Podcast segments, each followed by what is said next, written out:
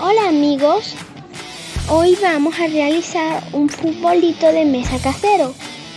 Solo necesitas 7 chapas, marcadores de colores, una caja rectangular de cartón, témperas, lápices y mucha imaginación. Manos a la obra. Usa la caja para crear la cancha. Puedes colocar público, publicidad o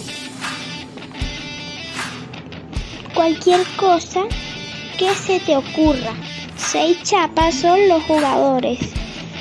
Puedes colorar con témpera sus uniformes a su gusto. La última chapa será la pelota. Coloreala. Usa tus dedos para desplazar a los jugadores. Listo, a disfrutar. Nos vemos en otra edición.